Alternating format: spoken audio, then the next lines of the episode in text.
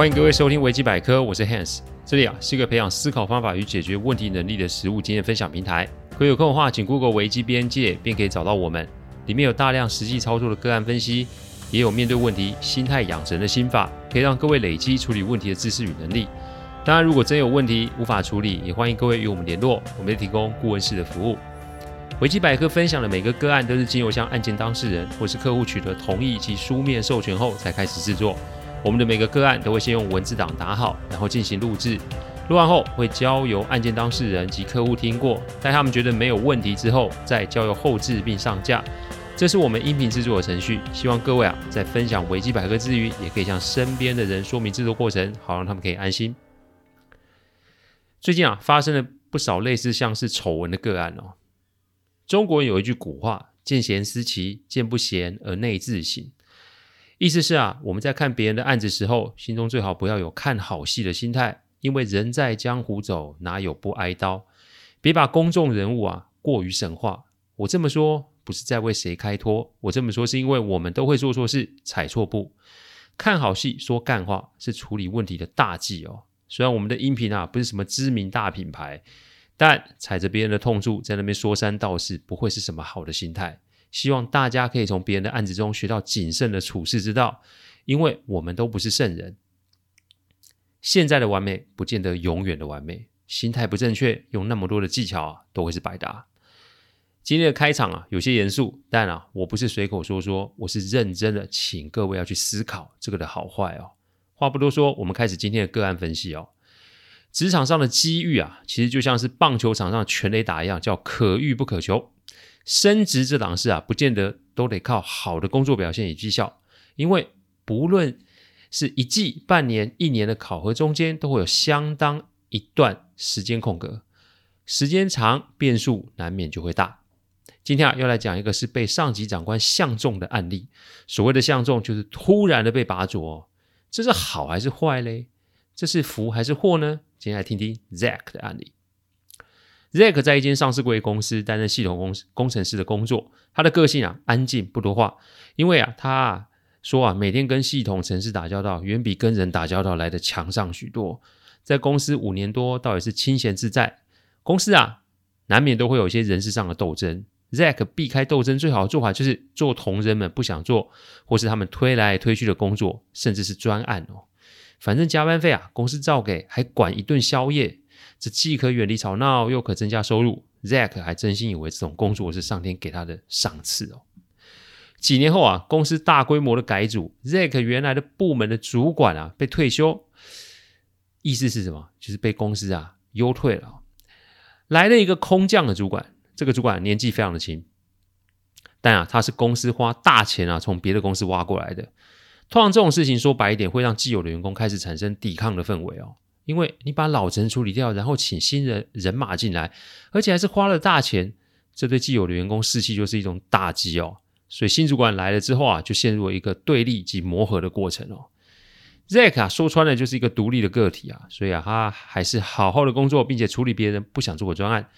为了要离纷争远一点，他干脆连用餐都在位置上打发啊。但啊，就是这个动作让新来的主管开始注意到 Zack。三个月过去，部门内的矛盾与对立仍然没有止息哦。公司给了新主管很大的压力，因为我花钱让你来，就是把事情给我搞定啊。所以无论理由为何，公司啊是没有兴趣听的。再加上新主管带来的人马也折损过半。某天啊，Zack 就接到了新主管的电话，请他当天啊中午一起用餐。Zack 以为新主管啊只是要问他一些部门氛围及工作状况，但他没有想到。他到现场的时候，发现完全不是这么一回事。主管啊，是直接把 Zack 啊，想要把 Zack 拔成拔擢成部门的小小 leader，而且要负责啊，负责大型的专案。这个专案的成果啊，是直接向主管 report，需要什么资源都只是管向主，要主管急呃，就是要什么资源都只要向主管要就可以了。薪资调了，福利多了，权力有了，一切看起来都是他的努力被看见了。但这是好的吗？Zack 晚上啊，与一位好友吃饭的时候提到这件事，他的朋友啊，正好是我一位客户啊，所以经由朋友介绍，Zack 啊，希望我跟他咨询一下，讨论一下这个个案哦。我听完 Zack 讲完所有的内容之后啊，Zack 有说主管让他考虑一星期，但是啊，在三天他就得给主管回复了。做选择其实不是要或不要那么的简单，因为要与不要，你都得把所有的选项及变数列出来，一切都是利与弊的比较罢了。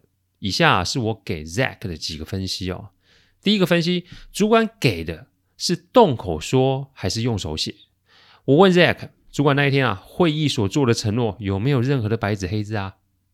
更重要是，Zack 要理解，在社会上行走啊，要先学会先做小人，再来做君子。小人啊，就是要说清楚、讲明白；白纸黑字就是要保障及拘束双方，因为那是最好的方式。因此，无论是职位、薪资、福利、职权内容等。主管啊，在那场会议是用讲的，还是有拿出任何的实质文件出来呢？Zack 说，主管只是说说，并没有给什么实质的保证。我跟 Zack 说，这个不能怪主管，因为这个主管的处境啊，现在可以说是四面楚歌，他可没有办法再负担多一个敌人，或是另一个想要恶搞他的人，所以保守的沟通也是可以被预期的。可是啊。我提醒 Zack，如果他有意愿的话，一定要在后续的互动中提出这个要求。几条条款是一定要注记清楚：薪资要确定的加底薪，而非是奖金；福利的模式及范围要本人能用得到；工作内容及职务范围要双方都可以同意；有什么权力调动、什么资源也要写得清楚。如果没有的话，或是主管把这些要求打折的话，那就可以看出主管的诚意及意图在哪里了。第二个分析，主管想的是拉拢人心还是离间人心啊？再来，部门历经三个月的新旧对立及磨合，新旧人马都有中招出场，这逐渐啊，新的主管目前是没有办法镇住现场的。所以新的主管今天提出这个 offer，他是想要拉拢 Zack，然后旧的员工看到希望，并且认为新来的主管不是任人唯亲哦，还是啊，新主管想要利用 Zack 的失败，向上面及公司人来证明他的理论是对的。意思是，我就算给了旧员工机会，也于事无补啊。或是更可怕的，这两个目的是兼具的呢？我提醒 Zack，人性都是变动的，今日的统治不难保会成为明日的敌人，所以啊，不一定要先答应小主管这个缺，反而可以从另外一个角度提出建议，那就是我愿意承接更多的责任及提供更多的协助。意思是啊，我们啊，先不要讲干话，我们互相配合看看，观察。彼此是否适合？这一是不打新主管的脸，二也是不让自己在旧员工前面难交代。如果合作的不错，而且也有产出，那是否往小主管的位置发展，到时候再说嘛。第三个分析，主管图的是给交代，还是想突破？现任主管在这个时候找 Zack，不太可能是完全的赏识啊。也许啊，只是因为 Zack 并没有选边站，以及啊，只选择安静多做事的模式所致。所以，不论这个 offer 最后有没有成，Zack 都应该与新任主管保持一定的距离。意思啊，是他要给上面的人交代，还是真心想要在现职工作有所突破？日久见人心，所以我给 Zack 一些小小的提醒，那就是跟新任主管之间可以说的话题最多是两项：第一个是专案的工作内容，第二个是专案的问题内容，是吧？就这样啊，没错，就是这样。新来主管啊，通常会带自己的人马进来公司。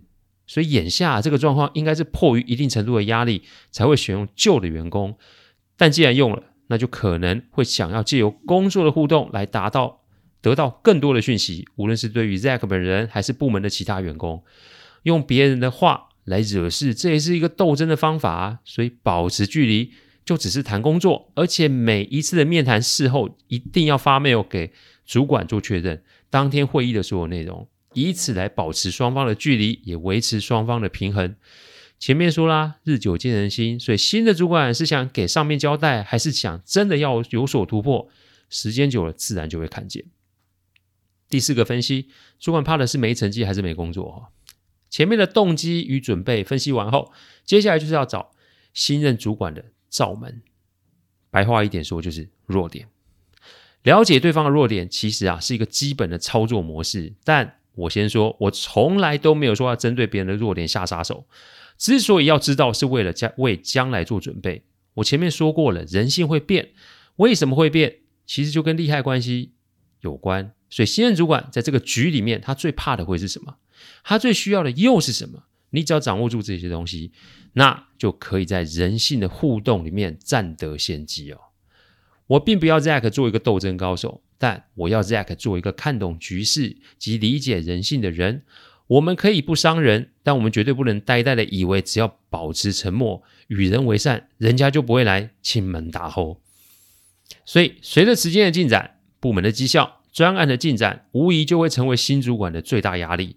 所以喽，保持距离，提供协助，弹性的互动，自然就可以帮到部门、帮到主管、帮到同事，甚至是。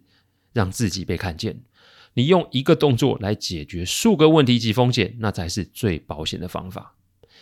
Zack 不愧是工程师，他把我的说法做成一个 map 展了出来，分成几个方案之后啊，便接着跟我讨论应对的言辞及方式。本来约一个小时的咨询，足足讲了四个小时才全部的结束。大约是一周后啊，Zack 传讯息给我，由于新的主管啊。一不给书面协议，二也不想把互动的模式跟话题做定型，所以 Zack 就推掉了小主管的职务。但啊，他仍尽自己的能力接下最多的专案与工作。无论啊新的主管开了什么样的条件，他都是没有动心。我们每隔两周啊都会 update 一下最近的进度。一年后啊，新的主管仍是没有办法把部门统整起来，所以就灰头土脸的离开了。反倒是 Zack，他用这个方式跟接下来的主管都相处的非常愉快。他没有往上爬的雄心壮志，但他在这个部门倒成了一个不可或缺的人力资产。每一任新的主管，讲白一点，都要来跟他拜码头啊。他的表现啊，都在前列，所以啊，薪资都有定期的调整。虽然没有实质上的权利，但俨然已经成了部门的精神支柱哦。他说：“这个也是他最想要的工作氛围啊。”在危机处理架构里面，有一块专门是在讲利害关系。每一个个案里面的人都会因为金钱、权力、感情而会有不同的动机与决定。我们啊，不见得要做一个看透人心的专家，但请先弄清楚自己的所想与欲望。有欲望不是什么羞耻的事，但你如果只追求欲望，然后没有想清楚后果的话，那你的出事就是正常的哦。今天的个案啊，希望可以给各位一些些帮助。所以呢，你如果有类似状况的朋友，请听以下的几个提醒。第一个提醒，先弄清楚对方要的是什么。第二个提醒，再去了解对方怕的是什么。第三个提醒，白纸黑字啊，才是真正的保障。第四个提醒，保持距离才是真正的安全。感谢各位聆听，听完之后如果有任何的意见及问题，请上网站危机边界留言。我们每周一中午都会有新的主题分享，各位有任何想听的主题，也都可以让我们知道。再次感谢大家，我们下周再见，拜拜。